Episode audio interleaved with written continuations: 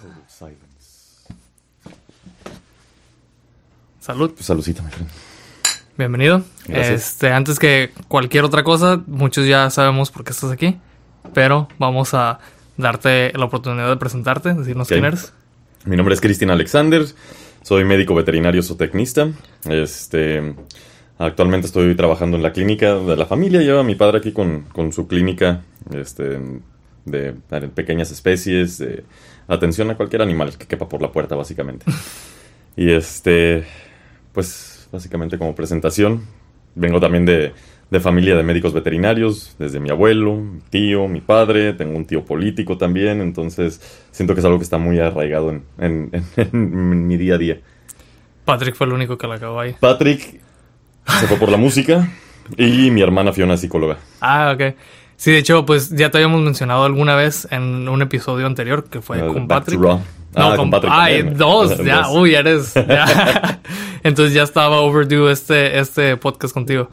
No, pues muchísimas gracias. No, a ti por la Este, invitación. No, y sí, también ya sé que súper ocupado y todo. Y más que cualquier otra cosa, tu disposición, que desde el principio estuviste dispuesto a querer escuchar el otro podcast y aparte eh, venir aquí a apoyar con, con tu información profesional. Con gusto. Entonces, en el último episodio que estuvimos con los de Back to Raw, este, pues hay mucha información que se compartió que siento que causa mucha controversia porque, bueno, y sobre todo viniendo de gente que pues son simplemente entusiastas, por así decirlo, ¿no? Entonces como que a veces, sobre todo en la era del internet y estas ondas, o sea, como que no sabemos a quién creer ni a quién creerle, ¿no? Pero eh, cualquier persona que es Tijuana conoce a Alexander, ha visto la calcamonía atrás de múltiples carros. Sí, ya son los- más de 35 años aquí o 40, casi 40 años aquí. Sí, entonces la credibilidad ahí está. Y pues yo quería, más que cualquier otra cosa, si pudieras darnos eh, un poquito de información del por qué los perros tienen que comer. Eh, podemos hablar de otras cosas, pero en particular ahorita, eh, por qué los perros comen comida cruda.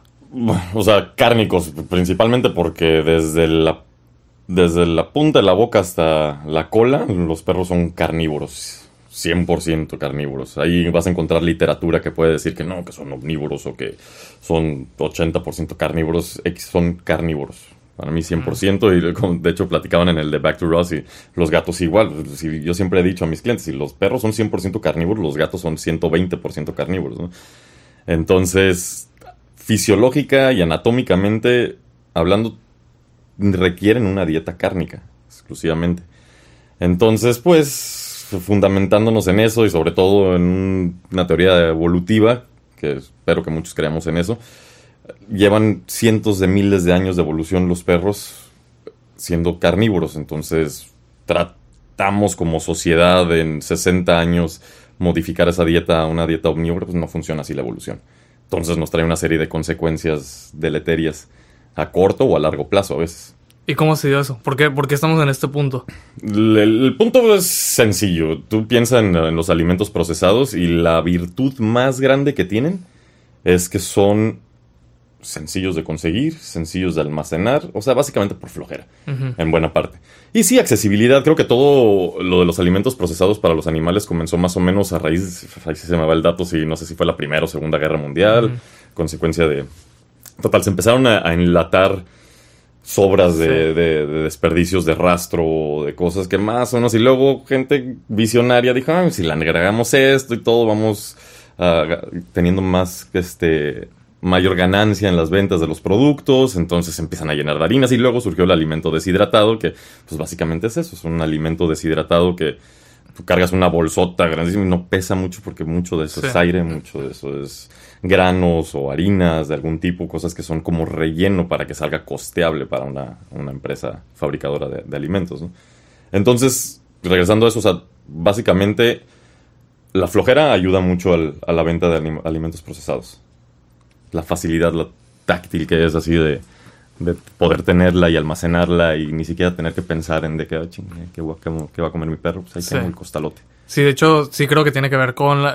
Yo, a mí me gusta mucho la nutrición en, gen- en- en general. Este, pues obviamente creo que más para humanos. Así estuve Y- chismeando tu Instagram, es vegano también. Sí.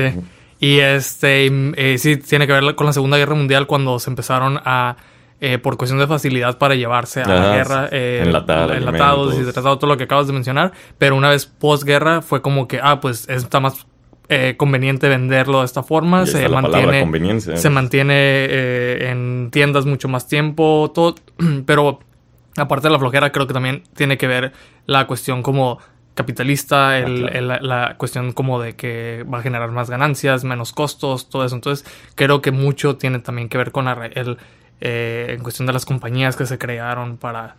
Sí, es un negocio, literalmente es multibillonario, es un negocio impresionante. Mi padre siempre lo ha dicho, es el negocio del siglo. Es, estás vendiendo alimentos a veces de ínfima calidad a precios exorbitantes y si te pones a analizar así detenidamente la, eh, la mentalidad capitalista de estas compañías es más de 50% de todo su, su, su inversión va dirigido a publicidad o cosas así, dejando muy mermado la- lo, lo que realmente deben de importar, que es la calidad nutricional. O el- Y pues en realidad también como en cuestión nutricional para humanos, o sea, separando un poquito, también en esa era es en la que empezó la decadencia de la salud del ser humano, ¿no? O sea, la, la Ujú. obesidad, diferentes enfermedades, cánceres, cáncer co- disparadísimo, sí, sí, sí. Y eso lo vemos reflejado en los animales también. Y de una manera muy impresionante, igual por lo mismo del metabolismo de los animales, esto es mucho mayor al de nosotros, por eso es que también viven menos. Ujú. este, y, y es muy tangible, y porque regresando a lo, a lo que te comentaba de, de la, la experiencia adquirida que he tenido, no nada más mía, sino de, a través de las generaciones de mi padre o de mi abuelo.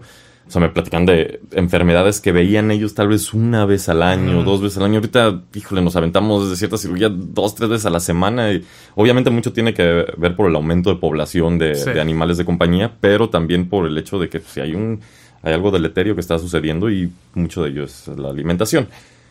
Y contemplando que la salud de cualquier ser vivo, llámese desde un mosquito hasta un perro, un gato, un caballo de ballena, todo es reflejo de la alimentación. O sea, Sí. Y el ser humano, pues, es uno de ellos, ¿no? Y cuando tú vas al doctor, lo primero que te quieren vender, pues, es una solución al, al síntoma, ¿no? O sea, una Claro. medicina para apisa- a- ¿cómo se dice? apaciguar los síntomas de esa enfermedad. Pero, pues, los animales terminan siendo un sistema muy distinto porque no podemos comunicarnos con ellos directamente. Entonces, muchas veces siento que podemos pensar que nuestro animal está saludable relativamente porque duermen, juegan, corren, comen, hacen popó, todo, pero no podemos saber si realmente están en su salud máxima, ¿no? Claro. Sí, no, y sí, mucho de eso es el ojo clínico, que por eso es la importancia. Sé que es difícil pedir que todo mundo, todos los dueños de animales tengan ese conocimiento táctil sobre la salud de su animal y en buena parte se debe de tener porque eso implica ser el, el dueño de- o el propietario de uno de Sí. esos animales. Pero por eso la regularidad de, de invitar a veces, o sea, es tal cual como una invitación, ¿sabes qué? Tráeme a tu perro aunque sea dos veces al año para Sí. vas desarrollando tú como clínico, detectas errores fácilmente, ¿no? Algo que puede ser imperceptible para el, para el propietario, pero tú vas, pues, adecuándote y dices, ok, aquí estoy viendo estas fallas, estamos a tiempo para corregirlas antes de que ya me los lleven todos moribundos o antes Sí. de que, cuando se pueda hacer algo. Y sí, como dices, desafortunadamente en la medicina humana y todo, mucho se trata de nada más calmar los signos, pero honestamente un buen médico lo que tiene que hacer es tratar la causa para que esos Sí. signos desaparezcan por sí solos. o- Y ahí es el punto como más crucial y que a mí me causa mucho conflicto preguntarte esto porque siento que ustedes son el único veterinario que he visto que no venden croquetas. O sea, Sí. ¿cómo, ¿cómo hace cualquiera? O sea, ¿y por qué es eso? O sea, ¿por qué te están vendiendo lo que te está causando la enfermedad? Es tema bastante complicado por pues es multifactorial como otras cosas, pero mira, desde la universidad, por ejemplo, las clases de nutrición son inclusive patrocinadas por las compañías de Claro. croquetas, ¿no? Sí. Te dan los, estás viendo los libros y patrocinado por X marca o por la otra marca. o- entonces ya desde que la estás estudiando, pues sí, varios colegos, colegas es- salen con la mentalidad de, básicamente, sí, el perro come croquetas, nada más. Qué raro que coma otra cosa, si el- pero sabes lo, lo antinatural que, que lógicamente debe de ser, pero a veces es imperceptible por lo mismo que te lo están implementando, te lo están bombardeando publicitariamente, te lo están, inclusive los mismos colegas confían en, en compañías o en laboratorios que se dedican a eso, pero pues sí tiene muchos... Bueno, y otro, otro de los temas es no vendemos ningún tipo de alimento procesado por lo mismo, porque hemos sido testigos de cómo hay una mejoría sustancial a la hora de hacer la modificación de la alimentación y nos sentiríamos de cierta manera hipócritas vendiendo algo que sabemos que a la larga, si no es tal vez luego luego a la larga después de varios años va a hacer daño. me han llegado a ofrecer. Llegan las compañías de, alimentos procesados y te dicen, y te lo venden, te dicen, ya sé que tú no vendes, pero mira, si te planeamos así, tú vas a hacer esta ganancia y te lo pintan súper bonito, y dices, oye, pues sí es una la nota, pero, pero no se trata de eso. Sí. Sí, pues eh, igual que en la medicina humana hay incentivos, ¿no? Te de, ay, mira, te vamos a dar un es un refrigerador, ¿cómo no? O sea, sí, por eso ves que muchas clínicas tienen la marca que los, que los patrocina y Como la taquería de Coca-Cola, ¿no? También. exacto. es que es el mismo sistema. El mismo sistema se implementa con medicamentos y con, con alimentos y con todo. Es, es un...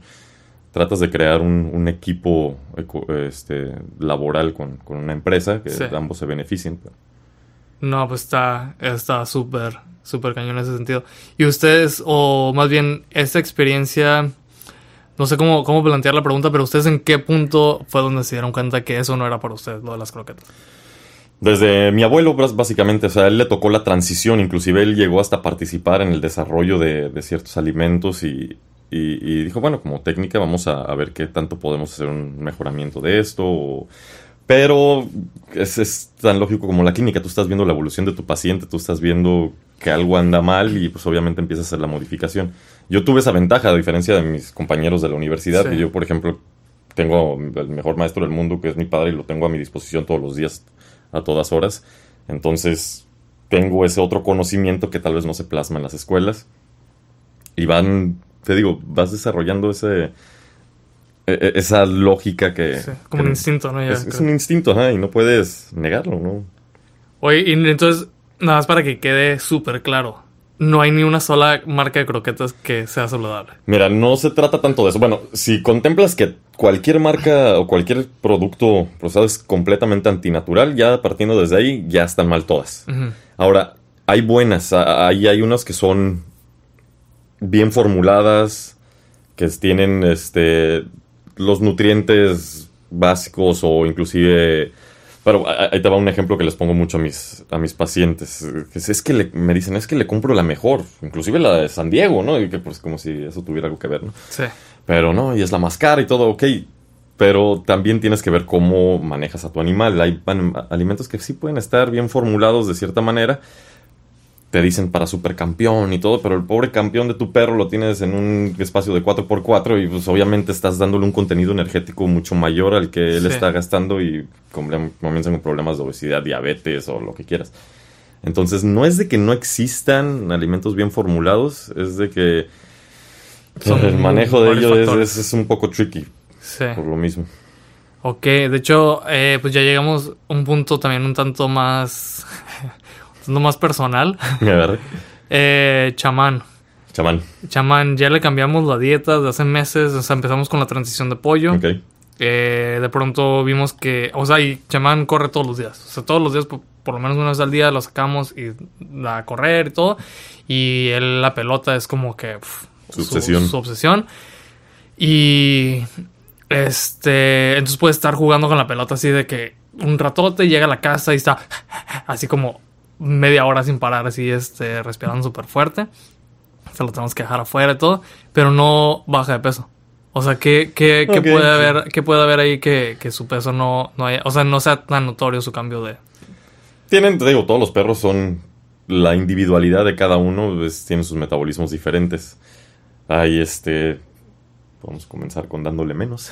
Sí, eso es lo que iba, eso es lo que estaba pensando, sí es. Sí. básicamente a, base de hambre, digo, aunque se escuche cruel, pero, pero sí es una de las, de las mejores maneras de, sobre todo casos fuertes de obesidad ya crónica, no podemos esperar que en cuestión de un mes o dos meses bajen notar, notoriamente, cortándole ciertas grasas o los perros, eh, eso es la otra duda que teníamos, porque todo lo que le damos, pues es, termina siendo proteína, ¿no? O sea, el plato que le damos tiene una sardina, tiene carne de cerdo, tiene huesos, tiene la carne este, molida y eso. Pero entonces, si, como dices, son 100% carnívoros, eso es lo, único que necesitan, no necesita Y entonces nada más es menos cantidad lo que Menos cantidad es, lo que hago con algo. Eh, cada, digo, cada paciente tiene su, su particularidad y eso. Y sí, el, el tema de bajar de peso tiene su chiste. Pero, pues, aunado a ejercicio, que qué bueno que lo hagan. Y, y sí, dándole menos. Que, que se autoconsuma de cierto modo. Toda la grasa que tiene acumulada es básicamente. Fue Ya. Sin querer queriendo, se la fue hecho- echando de reserva. Entonces, es quemar esa reserva. Oye, entonces en ese caso, como comparando un poquito, es que el problema que siento que tenemos muchos de nosotros es que queremos comparar la nutrición humana con la de los perros. Entonces, por ejemplo, en el caso de esto, ¿el ayuno es, es algo que es cruel para los perros o no tanto? Para nada. De hecho, yo a veces hasta lo recomiendo. Ok, Este. Considera igual lo que mismo que te platicaba de la evolución que tuvieron los perros Claro. a raíz del lobo y Claro, cientos claro. de miles de años, lo que quieras. Este. Un lobo contempla que no come todos los días, ni siquiera. O sea, come cuando caza. sí. y caza cada tercer día. Hay veces que pueden pasar semanas y, y, nosotros lo vemos, sí, pero es mi animalito. Ok, Sí. entiendo que no tienen por qué pasar semanas sin comer. o- entonces. Pero, por ejemplo, yo a mis perros de repente les doy un día de ayuno cada semana, cada dos semanas.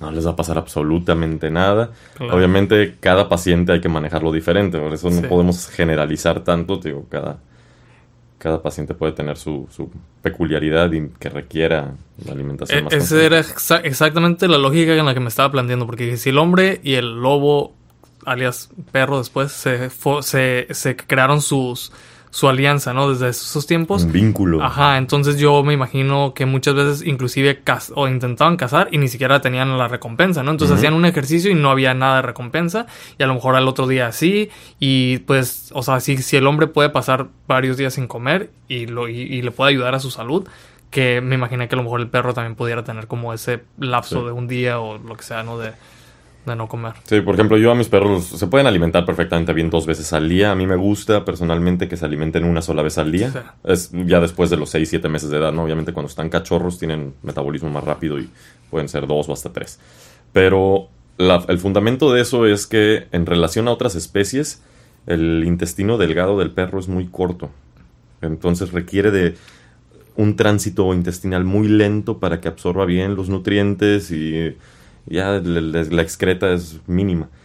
Entonces, la lógica que muchos tratan de antropoformizar al- Ujú. a los perros, de que son como sus hum- humanitos que no lo son, y eso necesitan, necesitamos entenderlo perfectamente bien. Es de que, ay, yo como tres, cuatro veces al día, le voy a dar igual. No, lo único que estás haciendo es que estás haciendo que el alimento que le estás dando actualmente está empujando el anterior, ni siquiera Sí. se absorba bien, estás irritando el colon, estás irritando el intestino y, y no hay necesidad. Pueden perfectamente bien tener un tránsito muy lento y dejarlos en paz. De hecho, esa es otra, otra pregunta que tenía. O sea, ¿es normal que no estén haciendo casi nada de caca? ¿Eh? O sea, Esa es literal- otra de las virtudes y, y eso es lo, lo- lo que más me les agrada a veces a mis clientes. Están acostumbrados con las croquetas que como entran salen, recogen excremento cuatro o cinco veces al día y con los cárnicos se absorben muy bien, casi en un 80%, entonces la excreta es de 20%. A Sí. diferencia de las croquetas que es la- totalmente la inversa, o sea, es- se absorben un 20% y el otro 80% como entró salió. Y entonces, eh, otra, pregun- estas preguntas son totalmente de mi cabeza. Eh, por ejemplo, si son 100% carnívoros, ¿por qué comen pasto? Mira, si te has dado cuenta cuando comen pasto no es como que lo están digiriendo, muchas veces es como una purga, se vom- lo vomitan inmediatamente, Mm, o sea, al grado de que el, estómago ni siquiera necesita entrar al intestino ya detecta que esta madre no lo va a digerir. Y, ¿Y por qué lo hacen? Es, muchas veces es que también hay varias explicaciones para eso, pero la más común es una hiperacidez. Mm, Este, tú puedes tener a tu perro mientras tú estás desayunando y supongamos que tú tu perro le das de comer en las noches, ¿no? Pero en el de- durante el desayuno tú estás comiendo y el perro te está viendo y está salivando, está babeando. Él psicológicamente dice, me voy a preparar, ahorita voy a comer. Entonces su estómago empieza a secretar ácido clorhídrico y demás, pero no cae nada que lo amortigüe, que amortigüe ese pH que se Sí. empieza a acidificar. Entonces se les hace fácil o vomitarlo, por eso vemos esos vómitos amarillitos a veces, Sí. o mm, toman el pasto para vomitarlo. Y digo, o sea, sí pueden llegar a digerir alguno que otro vegetal o algún pasto, pero no lo requieren como fuente nutricional. Sino a veces como fibra indigerible que ayuda a la movilización del intestino cuando hay deshidratación. Eh, Hay, hay sin número de, de explicaciones para eso. ¿Necesitan fibra los perros o no? Mm, Técnicamente no. No. No, Ok. hay veces que sí uno se benefician de ella, pero no, no, la, no la requieren fisiológicamente. Y si cuentas que también, o sea, la, la fibra ahí, por ejemplo, el hígado, el hígado tiende a ser algo fibroso. Yo, das mucho hígado o exclusivamente hígado de comer a tu perro y se va a laxar. Sí. Entonces, promueve esa motilidad intestinal. Entonces, por eso hay que moderar y dar en menor porcentaje ese tipo de vísceras. Sí. Tú escuchaste el podcast con los chicos de Back to Raw. Sí. Que, que alguna complementación o algo que hayas notado que, que dijeron que la información estaba mal dicha o cualquier cosa, porque lo, inter- lo, lo importante de esto es que la gente esté bien informada. Sí, Entonces, claro. No, este, lo escuché estuvo muy bien, o sea, tocaron varios de los temas que, que vemos al día a día y la información fue muy buena. Detallitos, no sé, creo que, eh, no me puedo acordar ahorita de algunos, Sí. pero sobre el, el que se aburran de una, de una proteína, ¿no? No sé, los perros no tienen por qué aburrirse de, de comer, por ejemplo, pollo toda su vida. Ok, ok. Las papilas gustativas en ellos no son tan Como- predominantes sí. como en nosotros. Ellos requieren más del olfato y de, de ese también, como hablaban, del imprint que se le hace de que esto Sí, es alimento. esto. Entonces, no tiene por qué. Más bien, a veces se vuelven más piquis, por decirlo de una manera, de lo que comen por la manera en que se lo dan los dueños. Hay veces que los dueños dan, "Ay, ¿cómo le voy a dar pollo crudo? Y se los dan hasta con asco. Desde ya ponen. Entonces, eso también se lo están transmitiendo al perro. Y pues sí, dicen luego no, no lo comen por esto, por lo otro. Este, pero te digo, técnicamente fue, fue muy, muy este, certera la, la información que dieron. Entonces ahora sin echarlos debajo del camión a ellos, ¿qué beneficio hay entre darles únicamente pollo o darles una dieta como la que ellos ofrecen? No, técnicamente nada. O sea, lo ideal fuera va- variarle un poco. Ok. ¿no? Obtenemos nutrientes de varias cosas. Yo muchas veces recomiendo el pollo como introductorio. Ok. Es lo más sencillo, es lo económico. Muchas veces me llegan y les digo, dale filete, pues sí, te me van a dar una patada y nunca te vuelvo a ver. Este, tú le puedes dar cárnicos. O sea, el, el fundamento es lo carnívoro de los Sí. animales. Y proteínas ahí para, para escoger. Y ahora la, la pregunta también que muchos a mí me han hecho y que cuando les digo el precio que, que pagamos por, por su servicio de comida es como que, ¿qué? O sea. ¿cómo, ¿cómo se te ocurre, no? O sea, son perros. Pero es como que, pues más bien tú debiste haber pensado eso antes de, de adquirir una Claro, mascota, ajá. ¿no? Porque realmente, o sea, implica un costo. Eso es... y quieres que estén lo más saludable posible. Si tú ya tienes la, por ejemplo, si yo ya tengo la información de que algo a mí me hace daño, pues no lo voy a consumir, ¿no? Y si yo estoy sabiendo que a ellos les hace daño algo, pues voy a tratar de ofrecerles lo mejor. Y, y yo creo que la inversión más grande que, que hacemos nosotros, eh, mi pareja y yo, es como que pues nuestra propia alimentación. Y lo que sigue, pues, es lo de ellos, ¿no? Porque Claro. son los seres vivos, son los que vivimos. Sí, sí, como decimos, el- la especie que tiene el mayor vínculo con el ser humano. Pero ¿y por qué entonces y tú por a qué le atribuyes ese eso que la gente como menosprecia mucho a los perros, no sé, como que lo inclusive de la expresión esa que dijimos, ¿no? De que ah, me dejaste como un perro abandonado, Sí, sí. o así, o sea, como que lo siempre el perro es como que como menos en una casa. Ah, O sea, lo, lo, lo entiendo porque obviamente sí va a ser de cierta manera secundario siempre a, a tus hijos sí. o a tu pareja o lo que quieras. Entonces sí está y van a estar siempre desafortunadamente en un plano secundario los perros.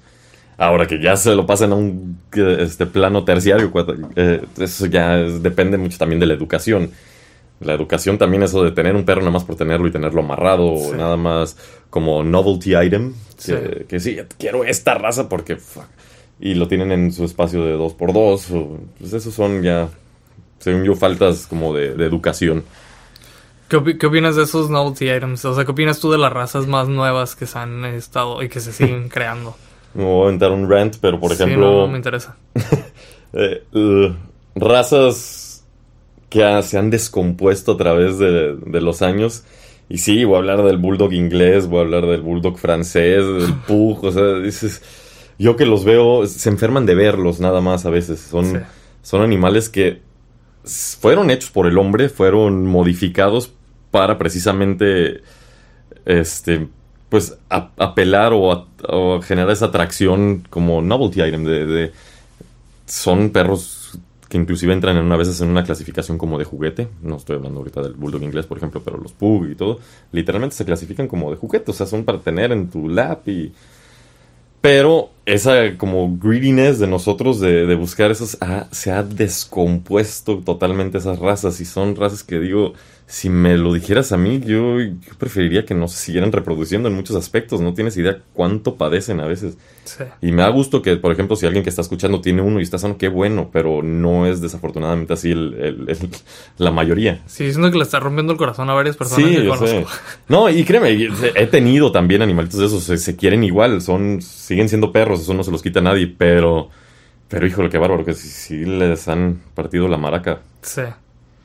Oye, eh, hablando ya de regreso otra vez a la comida, me quedé pensando en, en otra cosa que, que mencionaste, ¿no? Como de la nutrición y el cuestión, la cuestión, eh, por ejemplo, yo teniendo una dieta vegana, en realidad mucha de la, de la cuestión, aparte de, de ideal o ética o, o lo que sea, ¿no? El, la cuestión este como cuestión del planeta, de tratar de, de hacerlo más sustentable, todas esas ideas, eh, pues mucho de ello también en un principio tuvo que ver con el hecho de que las carnes, la- las proteínas animales que estamos consumiendo bien, están siendo... Sí, generan mucho gases de invernadero.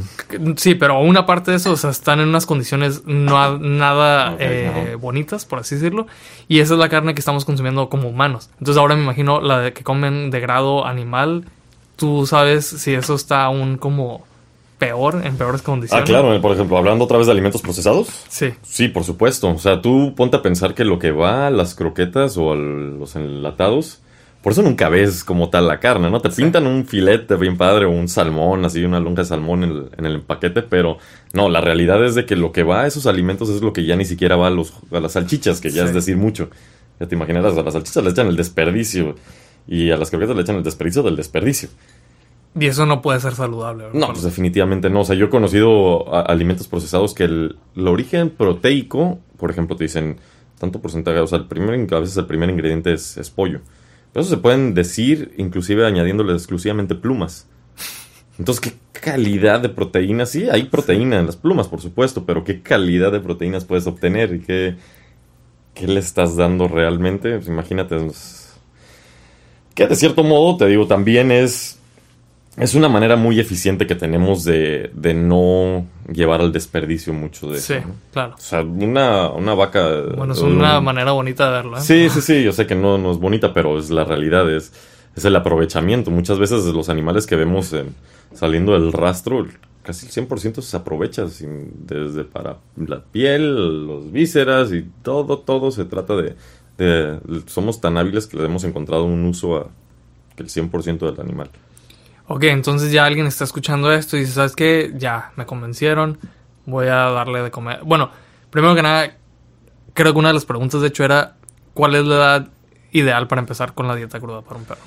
Yo, por ejemplo, a los recién destetados los empiezo, entre Sí. los 21 y 30 días. O sea, la primera comida que deben de comer es ya cruda. Sí. Puedes empezar así, a veces si ya tuvieron una transición leve con croquetas, bueno, entonces haces una transición gradual y empiezas con, con pollo co- cocido primero. Ah, para esto cabe resaltar que también obviamente nos vamos a dar cuenta de la calidad de la carne que le estamos dando. O sea, nosotros tenemos la capacidad de evaluar físicamente el pedazo de carne que le estamos dando y no le vamos a dar algo podrido, algo que huela mal. O sea, Sí. necesita una inspección física, que es sencillo, pero, pero se tiene que hacer. Este, entonces, sí, yo, por ejemplo, desde los 21 o 30 días de nacidos empieza el destete con, con pedacitos de, de, de alimento crudo. ¿Y el cocido entonces dónde era? Sí, ya tuvieron una etapa Ah, ya, ya. que estuvieron con croquetas o inclusive lo puedes iniciar con cocido. El, el chiste es ir haciendo una, una transición gradual siempre. Cambies de lo que cambies, siempre debe de ser lo más terso posible. ¿Y hay alguna edad? Por ejemplo, alguien me preguntó, creo que por una perrita de 8 años. Eh, sin importar la edad, ¿pueden hacer el cambio? Sí, pues claro. Se puede. Sí, se puede. Y ahora la otra, yo lo que iba con la pregunta inicial era si alguien ya decidió, sabes que voy a hacer esto, pero a lo mejor no están en Tijuana, no tienen acceso al, al Back to Raw o, o están en Tijuana pero quieren hacerlo ellos mismos, pueden, ¿qué, qué, qué, qué sería? Hablamos del pollo primero, pero ya después querer mezclar, ¿cuál sería lo ideal, la mezcla ideal, así para que alguien dé de, de comer a su perro? Ahí ya requiere un poco más de investigación por parte del, del propietario que la va a hacer. Pero, por ejemplo, así como hablaban los chicos de Back to Raw, es, hay algunos que, por ejemplo, razas tipo husky, ¿no? Digamos, Sí. les encanta muchas veces lo que es pescados o este, las sardinas, le puedes dar salmón, lo que quieras, se lo comen muy, muy bien. Yo, por ejemplo, a mis perros creo que solamente uno o dos se lo han comido realmente con gusto. Bueno, yo no como mariscos, entonces tal vez se los estoy, digo, ni pescados ni mariscos, entonces tal vez se los transmito a la hora de que se los doy igual con asco. Pero todo va a variar dependiendo de la función que tenga tu perro, la actividad física, qué tanto quieras que es suplementar cierto déficit nutricional. Hay perros que tienen un pelaje mucho mayor a otros y sí requieren mucho más cantidad de ácidos grasos. Entonces, Por eso me refiero que cada propietario debe de hacer cierto modo de, de investigación o apoyarse. pues, está difícil decir en algún médico veterinario porque le van a decir no vete con croquetas. Pero este sí, sí, no es lo más sencillo. Yo lo que trato de, de implementar es eso, empezar con la cultura. La, mi receta fácil y que cumple los requerimientos nutricionales es vete con pollo primero, aparte de ser hipoalergénico, es económico, eh, lo consigues en todos lados a cualquier hora y como dieta base. Y como un suplemento extra podemos agregar hígado de res. Muchos, la, está el- la moda de los treats. O sea, gente quiere dar- estarle dando treats a sus perros. y Está bien, lo que se entiende, son para consentirse también. Pero también la calidad de esos treats a veces son hiperalergénicos o conllevan también otros problemitas. Entonces, ¿quieres darle treats? Está perfecto. Yo lo que les recomiendo es que lo hagan con hígado de res. Ponen en un aceite, digo, en un sartén un chorritito de aceite vegetal nada más como para sellar el hígado lo parten después en cuadritos y lo puedes tener congelado y son como si fueran galletitas de hígado. Sin ningún aditivo extra, ni sal, ni nada. Y Y de hecho el otro día conocí a un entrenador de perros que traía un- una pastor belga y literal cada minuto le daba Sí, como unas. 3, 4 treats. Eran, eran, no eran de esos, eran Sí, sí. como comerciales. Y mi duda es como que eso no tiene una consecuencia el que estén comiendo todo el tiempo. por supuesto que tiene una consecuencia, pero también tiene la virtud de que es un método fácil de, de, de premiar a los perros. Tal cual, y enseñarles a hacer cierta cosa, obedecer de cierto modo. Entonces, sí, se aprovechan a veces de, de la facilidad. Eh, también siempre explico que los refuerzos positivos que requieren los perros para, para un estímulo, para enseñarlo a sentarse, para lo que sea, es exactamente lo mismo para ellos una caricia que, que el premio Sí, sí. este, comido. Entonces, es depende cómo lo acostumbres y qué tan fácil quieres que sea ese- esa transición. Hay veces que se justifica, digo, hay perros que requieren mucho mayor entrenamiento, entonces, bueno, ok, te vas por el método fácil y vete con, con algún premio. No necesitas ser procesado, te digo, ahorita vi una, un ejemplo de, de un premio que se puede hacer, tal vez que apeste la cocina, pero más, más nutritivo para ellos. Sí, nosotros lo- este, eso es algo que he querido implementar y simplemente por una u otra no lo he hecho y estaba pensando justo en eso que quería este, tener un, un treat para, para chamán. Y sí, eso es lo que, lo que voy a hacer y me quedé pensando en ese entrenador porque él traía así traía su, su, su cangurera y a cada segundo Sí, le estaba sí. dando así, pero eso sí se veían que eran como, como un premio comercial y eso me hizo como, como dudar un poco. Pero después me entró la, la, la cuestión de que si pues, los perros comen solamente una vez al día, queremos que tengan un ayuno. Pero entonces si les estoy dando treats, no sé si el sistema digestivo está... No, haciendo- todo en proporción, no, no pasa nada si... o sea, obviamente que no se haga todos los días y cuando se haga, se haga con cierta moderación también. Váyanle este, dosificando tanto los premios como las caricias y entonces ya no requieres estarle dando. También muchos de los errores que cometen muchos este, de mis clientes es no miden la proporción de los animales. Tenemos animalitos como los chihuahueños o animalitos que pesan dos kilos, Yorkshire. Hoy me llevaron un Yorkshire de menos de un kilo ya adulto. Y dices, ay, es que solo le di media pizza. Si le das media pizza, es que imagínate, es como proporcionalmente si tú te comes una entera. O, Sí. o sea, obviamente vas a andar mal de la panza. Sí, sí. Pero te digo, es eso, entender esa proporción de un microanimalito contra lo tuyo y nada más por querer humanizarlo. Dices, "Ah, pues no le di nada, le di media galleta. Sí, pero esa media galleta es un pastel para ti. Sí, pues sí. La cantidad de azúcar o de Sí, harina que de puede todo, tener. ajá. Sí, de hecho, y ahorita me quedé también pensando en lo de los pescados. Ajá. Y tanto Kuma como Chamán, les, o sea, nunca habían visto, o sea, nunca habían tenido un pescado enfrente de ellos y les encantó. O sea, Sí. inmediatamente, se me hizo tan curioso que inmediatamente lo reconocieran como comida. Pero a Kuma particularmente le gustó tanto que se embarró. Así, Sí, sí, sí. Se embarró y como que él quería estárselo oliendo todo el... Eh, todo- eh, ese comportamiento tiene un fundamento chistoso en cuanto a su psicología. Muchas veces tratan de embarrarse del olor de la presa para... O sea, todavía pensando muy primitivamente, cuando iban a cazar los perros, convenía que no los detectaran con su aroma de a Claro. distancia, ¿no? Sí. Entonces se enmascaraban, entonces sí se embarran así de... de pues, de cualquier sustancia o aroma chistoso que les pudiera eventualmente ayudar a cazar. Eso está... ¿Y por qué de caca humana? Eso, es, lo, sí, eso es lo que no sí, entiendo. sí que entonces. asco, no me ha tocado. Oye, a mí a cada rato, así, si vamos a la playa y nos descuidamos, de pronto llega así embarrada y es... Y tú dijiste, mmm, este huele a humano. Estoy casi seguro que siempre es de caca humana. O sea, estoy así de que segurísimo. No, no sé, y eso es lo que es lo menos divertido de tener Sí, sí, sí. perros, yo creo. Me imagino que no está cool. Ah, otro de los comportamientos, ahorita hablando de CACs, este, el, el que el perro se coma su excremento. Ese es un comportamiento, se llama coprofagia, lo, lo, lo hacen desafortunadamente muchos perros. Y el- son básicamente como tres fundamentos por lo que lo hacen. El primero es un déficit nutricional. Entonces ellos se sienten Mm. carentes de alguna, pro- de alguna este, mineral o de alguna este, vitamina o X. Entonces instintivamente vuelven a comerse el excremento. Otro factor es que tanto saborizante que se le echa al alimento procesado que el excremento sigue Huele. volviendo exactamente Sí. igual al alimento que ellos comen, entonces se lo comen.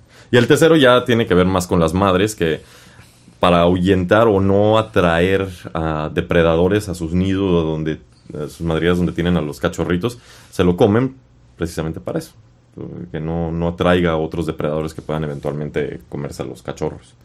Es que eso es lo que se me hace súper raro, que seguimos como teniendo estas tendencias de querer como eh, encontrar similitudes entre nosotros y los perros, pero realmente, o sea, ningún humano haría ese tipo de cosas. ¿no? No. O sea, como que estamos realmente súper alejados de sus comportamientos, pero aún así queremos vivir eh, queriéndoles dar nuestra comida y que, Sí, hagan, sí. que coman a las horas que nosotros comemos o lo que sea, ¿no? Este, mm, pues ya regresando a las preguntas que la gente hizo. Eh, mi celular por ahí, pero creo Quiero que decir que buena memoria. una en particular. eh, ah, ya me acordé. Una amiga preguntó que sí. ¿Qué pensabas de las croquetas veganas? No, pues puedo decir groserías aquí. Sí, claro. o sea, son una pendejada. Son una pendejada con el fundamento ese que te digo. Son animales carnívoros. Es imposible que puedas mantener a un carnívoro sano con una dieta vegana. Sí. No tengo nada en contra de, de- de, por ejemplo, de una dieta vegana para un ser humano. Un ser humano, tengo un poquito en contra, pero poquitito nada más. pero bueno, para otra ocasión. Este, pero un carnívoro es imposible. Sí. Imposible, no, no existe tal cosa. Puedes hablar de- del otro también. Me, me interesa tu, tu perspectiva. Pues ya te retomando eso, nosotros pertenecemos a un orden omnívoro, o sea, sí somos capaces y tenemos la ventaja, pero me imagino tomas suplementos de vez en cuando. Sí, Sí. de algunas cosas, pero también me interesa saber tu perspectiva porque justo en los últimos nos hicimos nos hacemos exámenes de sangre una, una vez al año, mi novio y este eh, todo súper bien, de hecho, o sea, to- todo este, salió dentro de, de los márgenes y todo, pero habíamos, esto es algo que también hablé con Patrick, los, ninguno de los dos gusta los, los, los mariscos No. entonces, ¿verdad? Bueno, Patrick también es vegano ya, pero Sí. pero sí nunca, Nunca fue igual por el imprint que nos hizo mi papá. Mi papá tampoco come mucho pescado no. ni marisco, entonces siempre fue como... Entonces, por ejemplo, yo algo que de niño me gustaba y ahorita no me veo, pero para nada comiendo es un pulpo, por ejemplo. Entonces, Ajá. porque el pulpo lo veo ya como, o sea, ahora que sé más cosas del reino animal y marino, y veo el pulpo y lo veo como un animal súper capaz, ¿no? O Una sea, como, sí, otro, otro sí, sí, rollo, sí. ¿no? Entonces, eh, por lo mismo que no me comería una mascota, o sea, yo veo un delfín, veo una ballena, veo inclusive el comportamiento de los peces. O sea, no, justo anoche estaba viendo programas sobre el arrecife de coral y veo el comportamiento que tienen los peces y digo, no hay ninguna diferencia realmente. O sea, son comunidades, son seres con, con perspectivas Claro, y, sí, misiones en su vida y a mí no me, no me late, ¿no? Pero, Ahora, ahora. Ah, no, pero eh, hace poquito estábamos hablando sobre mariscos, digo, perdón, este, ostiones y almejas, por ejemplo, que tienen valores nutricionales muy altos, pero realmente no tienen como sistema nervioso. O sus sistemas Son nerviosos muy- son menos desarrollados que algunas Exacto. plantas, por, algo, por ejemplo. Entonces, como que a mí se me hace muy raro de pronto distinguir el reino animal y del reino de las plantas, porque hay plantas que realmente, incluso por, o, bueno, no es reino animal, pero ni, ni de las plantas, pero los hongos también, por ejemplo, son sistemas, muchísimas gracias, son sistemas como súper desarrollados. Complejos. Sí, no entonces es como. Estoy, es- sí estoy en un punto como muy raro, ¿no? Porque sí no quiero apoyar a los sistemas de, de cultivo de animales. Pero bueno, entonces ahí es donde. Tú o sea, también estás hablando mucho en parte por un- ser, somos una sociedad avanzada dentro de lo que cabe y tenemos esa facilidad de o esa abundancia de alimento. Entonces, Sí. tú dices que no te comerías un pulpo, pero con hambre, o sea, el hambre es cabrón. Tú con hambre te vas a comer básicamente, a veces no quiero ni decirlo así, pero hasta tu mascota te Sí. si, Hemos si tus hablado de eso justo hace circunstancias poquito, de hecho. es que sus circunstancias van a determinar muchas veces tu dieta. Entonces sí, afortunadamente vivimos en ese mundo industrializado, industrializado que Sí. tenemos esa accesibilidad a, Y exceso. a- y exceso, exceso, pero al por mayor. O sea, está, está tristísimo eso también. Pero pues, sí, también regresando es un mundo capitalista que así funciona. y- Y es que esa es la cuestión. Justo vino una amiga invitada hace poquito de, de San Diego y, y ella estaba hablando de un amigo que tiene que es filipino, creció en las Filipinas, y él contó una historia que una vez su mamá le pidió que matara a su perro para comerlo. Sí, O sea, literal. Entonces, esas son realidades que nosotros las vemos súper alejadas de nosotros, ¿no? Pero Afortunadamente. de- Afortunadamente, claro. Pero yo no vivo completamente ciego a esas, a esas Ajá. posibilidades. Pero simplemente en la realidad en la que yo vivo, en la que tengo la oportunidad de comer y sus, su- y sobrevivir comiendo otras cosas, prefiero no participar en esos, en esos sistemas eh, de pues de abuso animal, de abuso de tierras, de abuso de, de todo tipo de cosas, ¿no? Entonces, pero creo que también muchas veces, sobre todo gente vegana que no tiene mucha noción de nutrición, terminan poniéndose en sus propias vidas, salud en riesgo, ¿no? Entonces yo sí, creo que sí es importante tener una noción de... de- Por supuesto, sí, sí, sí. Todo hacerlo con conciencia y con el, con la inteligencia de, de, a ver, vamos a ver cómo lo hacemos de la mejor manera. Y créeme, apoyo perfectamente bien. Yo llevo años con Patrick, con mi hermano, igual que lleva con, con su veganismo. Y, y al principio sí, hasta de cierto modo me medio me enojaba, ¿no? O sea, pero pues sigo entendiendo y sí, hay maneras perfectamente bien de poder llevar una vida plena y sana. Con, digo, aparte hay, hay suplementos de los cuales nos podemos apoyar, cosa que tal vez hace muchos años no se hubiera podido mantener Sí. una dieta vegana realmente sana. Eh, Regresando ahorita, por ejemplo, al, al desarrollo social, muchas veces nos podemos a pensar de que cuál es el problema con los países subdesarrollados, a veces, inclusive aquí en México, es, la educación, es la educación, pero yo siento que va a veces más allá de la educación, va en, en la alimentación durante el desarrollo, o sea, un, un país o una sociedad que se está alimentando bien desde temprana edad tiene mejores facultades a veces mentales para poder asimilar bien después una educación. ¿Sí me explico? Entonces, mucho es, es importantísimo que haya calidad de, de alimentación adecuada en el desarrollo de... de- O sea que la maruchan y las papitas y la Coca-Cola. En la Coca-Cola, ¿no? ándale, creo que no, no está funcionando esa fórmula. sí, Sí. no es chistoso. Sí, sí, y, y es triste también que ver que la influencia de la dieta americana, del formato de la dieta gringa, se, se, expan- se esparce a través de países y lleva consigo consecuencias de salud. Sí, ¿no? sí, o sea, es, es, es como... No, pero imagínate una industria farmacéutica también que se lleva con todo y la comida van al otro país también. Claro. Es, es- es- es un- Sí, entonces ahí hay mucho punto de comparación de lo que estamos hablando desde el inicio de la dieta de los animales con las croquetas, con la dieta humana y los farmacéuticos y ahí se vuelve todo un, un sistema en el que realmente creo que el punto esencial al que llegamos es que tenemos que llegar a unas dietas más primitivas, ¿no? O sea, re- regresar a las bases de qué es lo que nos creó como seres humanos. Sí, sí, sí. O como, especie en particular, te digo, nosotros como seres humanos tenemos perfectamente adaptado nuestro sistema gastrointestinal y metabólico para, digerir celulosa, hemicelulosa o obtener nutrientes de las plantas y de todo. Y está perfecto, qué bueno. Y, y por eso hemos sufrido esa adaptabilidad. Porque las cir- circunstancias evolutivas lo dieron así. En el caso de los carnívoros no, no fue igual. ¿Nunca viste el hashtag VeganCat? No. No, esto es algo que yo escuché en, en otro podcast súper popular, el de Joe Rogan, pero es algo que se han burlado bastante porque ahí hubo un tren como por un tiempo de Vegan Cat y era gente vegana, obviamente, que estaba imponiendo esa dieta en sus mascotas. Claro. Va, va más allá de, de- de la mentalidad de veganista. Eso a veces siento que ya es un fanatismo que, que no, no va. Tratamos de... Sí, sí, sí, no, no, no se hace con, con la mente correcta. No, me, me acordé ahorita de una historia, también se hizo como que trending un rato. Era, creo que una chava, no me preguntes de dónde ni nada, pero tenía un zorro de mascota. Mm. También 100% Sí. carnívoro. Sí, Igual sí. lo empezó a alimentar con una dieta vegana y todavía subía las fo- fotos del pobre zorro ya caquéxico al borde del colapso de la muerte. Igual, por la misma cosa. Y, y es que es curioso porque dices, soy vegana o vegano por los animales, pero al mismo tiempo estás siendo cruel con tu propio animal, Mm. ¿no? Porque, les- o sea, no le estás dando la dieta necesaria y gente se saca de onda, como viste en el Instagram a lo mejor, o sea, mi, puedo poner mi propia dieta vegana y luego en la siguiente foto una foto una foto así de carne y patas de pollo Sí, sí, para mis perros y gente como que se sacó de onda con eso, o sea, como que cómo puede ser vegano y darle eso, pero yo es como que yo amo mis perros y quiero que coman lo mejor que puedan comer y si yo sé que eso es lo que los nutre, pues obviamente es lo que voy a dar. Claro. Y no se los voy a dar con el asco que del que dices porque realmente yo también he notado esa transferencia de energía hacia los perros, o sea, cómo son tan perceptivos. Inclusive cuando dices, fuck, había una señora, no quiero que vaya a ladrarle y va y le ladra, ¿no? Entonces como que, qué, qué loco está. Está muy intuitivo ahí su... Chistoso. Sí, tienes, tienes algo que... Algo... Eh, me, me quedé pensando ahorita, por ejemplo, eh,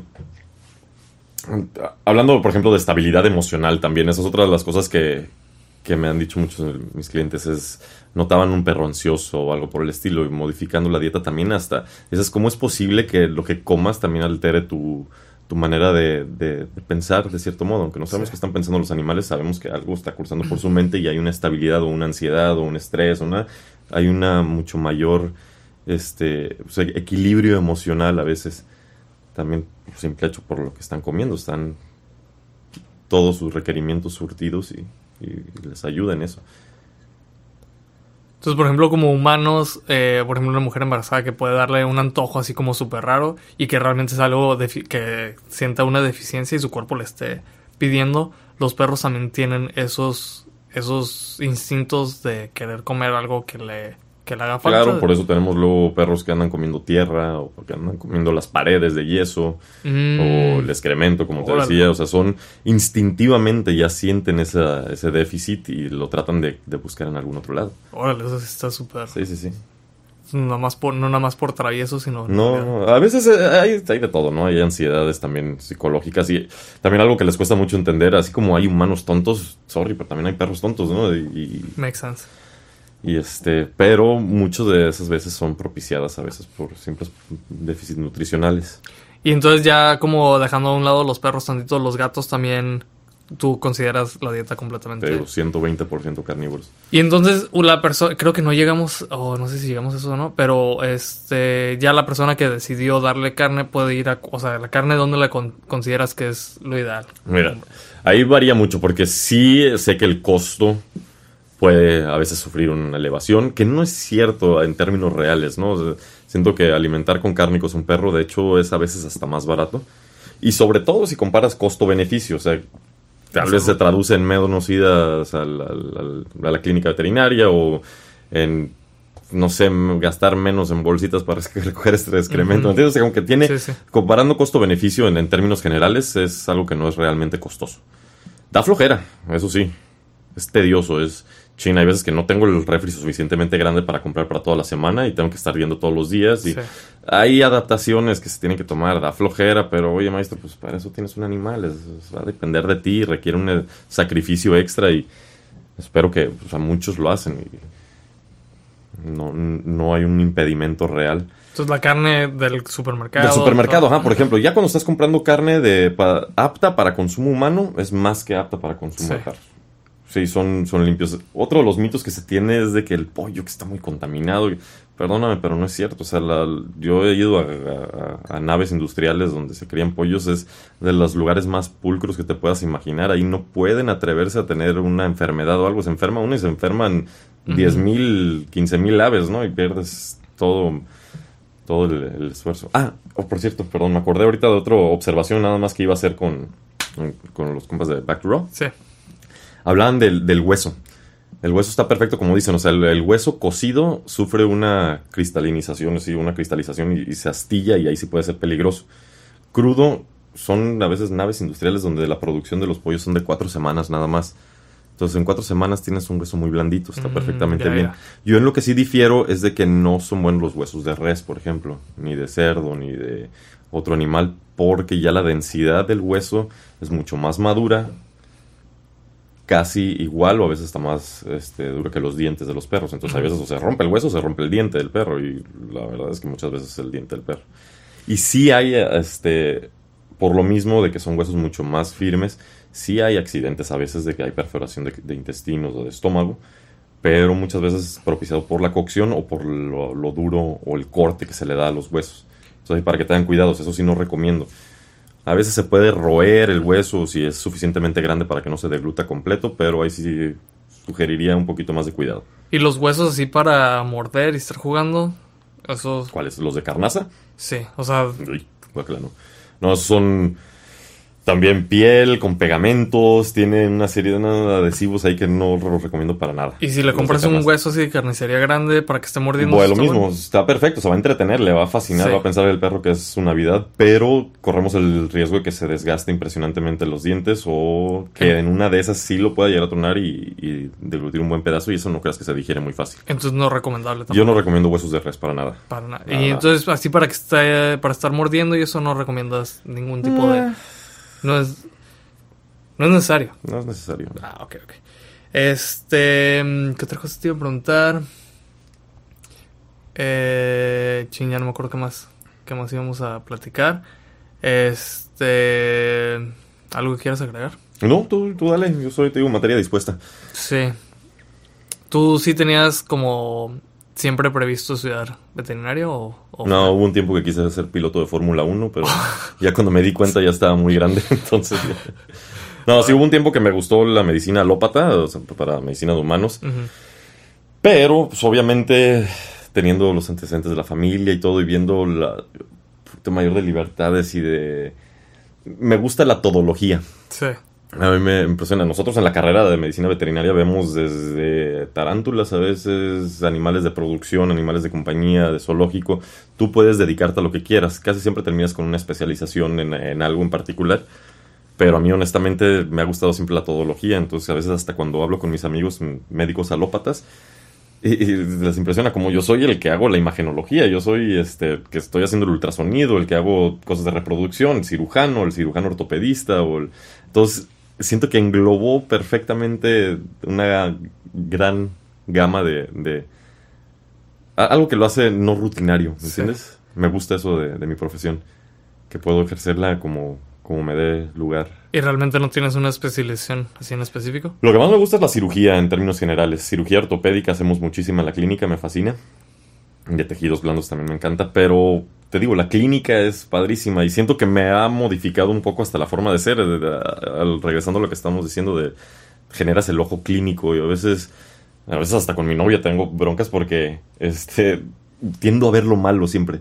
sabes, como que algo está, luego, luego lo resalto y todo, pero es parte de lo que necesito hacer en mi trabajo. Sí, siempre como sacar, ajá, pues tienes que detectar las cosas que están. Sí, sí, sí, que algo, algo está off y, eso altera la personalidad también y, tiendo a ser así. Pero me gusta mucho por una gran gama de, situaciones. ¿Y quién, sigue en el trono de.? no, no hay todavía.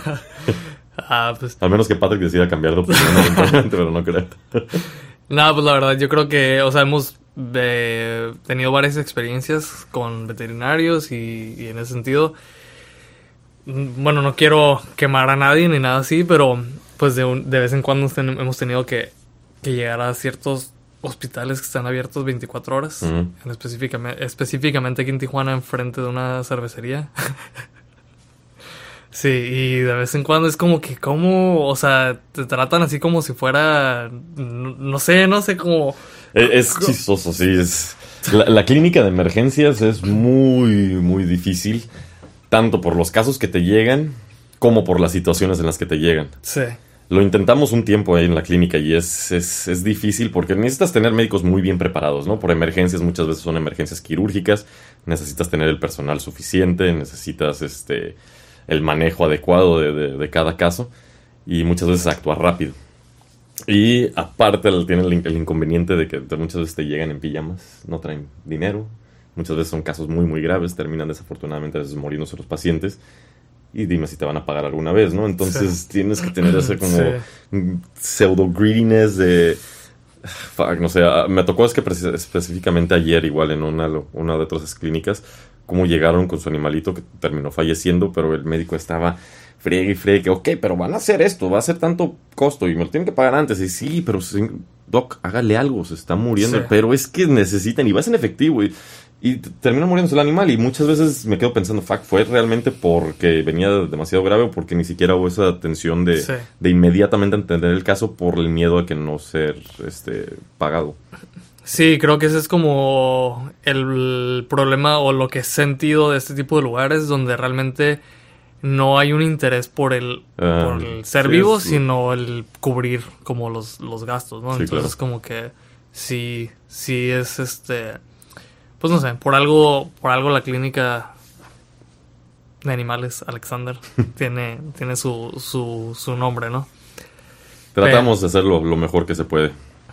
Va, pues yo creo que ahí le, no, no sé si hay algo más que podamos agregar. Pues, ¿qué le agregamos? No sé, creo que ya cubrimos gran parte. Creo que sí había otras preguntas, pero ya ahorita no, no, con el cafecito que estamos tomando como que ya se me empezó a patinar después de todo un día de trabajo y todo. Pero no, pues muchísimas gracias, la verdad. Este, también, como siempre, me gusta terminar estos episodios agradeciendo a Cacho Studio, a Patrick, que siempre está Al aquí bro. haciendo, echándonos la mano. Que por cierto, quería hacer otro episodio con él, pero no, no se deja. Y Sí, este, creo que estuvo muy corto el inicial. Sí, es que al principio tenía, sentía como que nadie iba a escuchar más de 20 minutos. Estaba así como bien fijado en que fueran de 20. Pero realmente, este, algo que, nada más para dar como poquito la introducción, porque a lo mejor sí se anima. Y no sé si es algo que a lo mejor también puedas agregar. Y es algo que, que siento que, pues hay, habemos personas que somos afortunados suficientes de poder vivir de lo que nos gusta, ¿no? Y ya es que dicen que cuando haces lo que te gusta, pues no trabajas ni un día, no ¿no? trabaja, exacto. Pero realmente llega un punto en que sí sientes que estás trabajando. Ah, claro. Ajá, entonces las ¿cómo, ojeras nada más. entonces cómo balanceas a veces ese, ese, ese punto, ¿no? Donde realmente te sientes agradecido y quieres como que, pues va, estoy haciendo lo que me gusta, pero hay puntos en los que dices, va, ya quiero como que, como que se siente ya de pronto como muy real o como mucho trabajo o como sea, ¿no? Entonces como que realmente ese es el, creo que es como un mito entre el, el movimiento este de emprendedores, que sientes que, que una vez que tienes este emprendimiento, pues ya estás haciendo lo que te gusta y nunca vas a tener que, que preocuparte, pero realmente involucra, pues... Chingarle. Ándale, Sí. no hay otra. Y ahí siento que es mucho con, con Defiant, que muchas veces se puede tener una idea excelente de algún proyecto o de algún estudio, lo, lo que quieras desarrollarte. Puedes despegar el avión muy bien, pero si no sabes aterrizarlo, pues... O mantenerlo crash, también. Sí, sí, o sea, y esa es la bronca, que tienes que, que neta chingarle. O sea, eso, implica y a veces sí son... ¿Cuánto No me acuerdo la última vez que salí de vacaciones, por ejemplo, ¿no? Y es algo que lo tengo súper en mente, pero, pero a veces mm, mi trabajo implica... Aparte ahorita darle más chance a mi jefe que él salga de vacaciones y yo me quede en la clínica. Pero sí, sí es importante trabajar y aunque se haga lo que me fascina hacer, sí se puede volver demandante, ¿no? Sí. Física, mental y emocionalmente es- es- es- tiene su demanda y su sacrificio, pero lo tomo por lo que es, un sacrificio y de cierta manera una inversión. Trabajar con tu papá, ¿cómo es? Tiene, obviamente no puedo decir más que buenas cosas porque como te decía, tengo, tengo mi, el mejor maestro. No, en serio no puedo pensar en un mejor maestro para tener en, en esa situación y lo tengo, el acceso. Tenemos obviamente riñas, discusiones y todo, pero en, en términos generales es alentador en todo momento. No, pues qué bonito. Sí, la neta sí está. Como dices, está hay, hay a veces esa fortuna que, que sí nos toca y, y cae, cae muy bien. Sí, la neta, yo también así como que a veces veo, veo a mi jefe que siempre trató de que, que estudiara lo que él estudió. ¿Qué, qué te iba a tocar ser o qué? Ingeniería, es ingeniero civil. Ah, ok.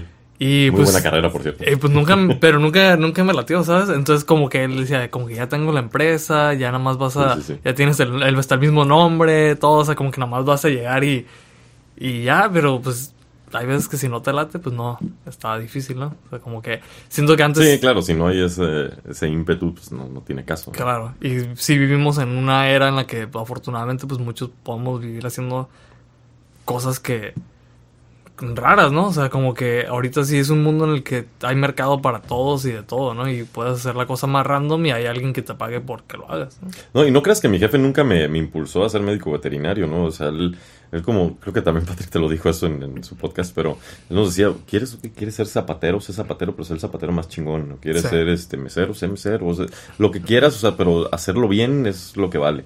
Sí. Y es lo que te va a mantener y te va a dar para vivir. Y realmente hay veces que ves a un zapatero o un mesero y que dices a la madre, este güey sí es un chingón y, y, y, y- y le hace gusta. bien ¿no? y le gusta, lo disfruta. Y le dejas la propina, y le- o sea, exacto, aparte. sí, Pues. Sí, ese, ese- eso es como a final de cuentas lo, lo importante, ¿no? Que, que estamos aquí nada más un ratito y pues hay que disfrutar lo que hacemos y pues tratar de, de hacerlo con, con, cariño y respeto también, porque pues eso es la otra, ¿no? Que, que, no estamos nada más aquí para sacarle la feria al cliente ni nada, estamos aquí para, para tratarlos con como se merecen. Y pues larga vida a Alexander. muchas gracias, Marco. Salud. Gracias, Patrick. sí, muchas gracias por invitarme.